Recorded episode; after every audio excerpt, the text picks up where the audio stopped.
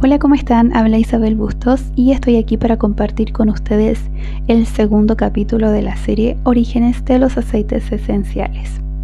Como había comentado anteriormente, esta serie está destinada a aquellas personas que quieran saber un poquito más acerca de qué ocurre al otro lado de la botella, es decir, todos los procesos que tienen que pasar para que nosotros podamos disfrutar de los maravillosos aceites esenciales doTERRA.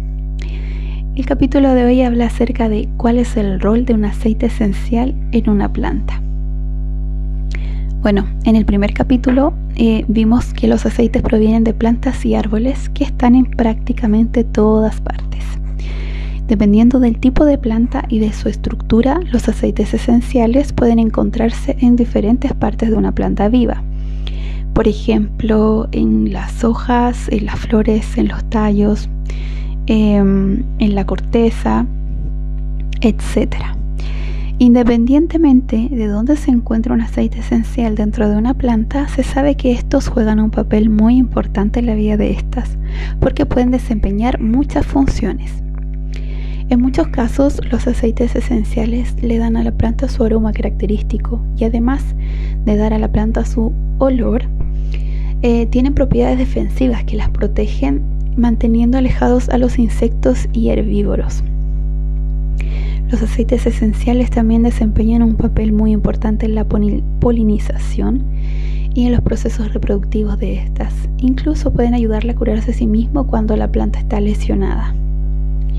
Es importante tener en cuenta que no todas las plantas producen aceites, pero sí existe una amplia variedad de plantas que sí lo hacen y que nos brindan aceites beneficiosos para nosotros.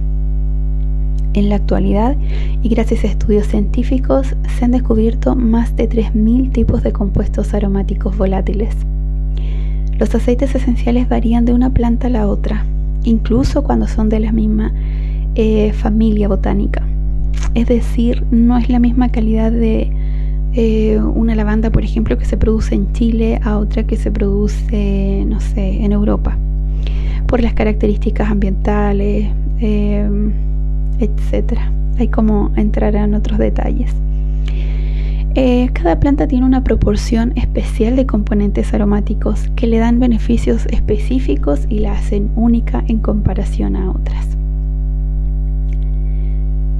Ya que hemos mencionado la, la frase compuesto aromático volátil, em, esto lo vamos a ver en el próximo capítulo, así que les dejo invitados y me hacen llegar sus comentarios u observaciones o si quieren saber algo más, tienen alguna duda, háganme saber, pueden escribirme al Instagram de mis aromas esenciales. Les repito mi nombre, Isabel Bustos, espero que estén muy bien y les mando un abrazo.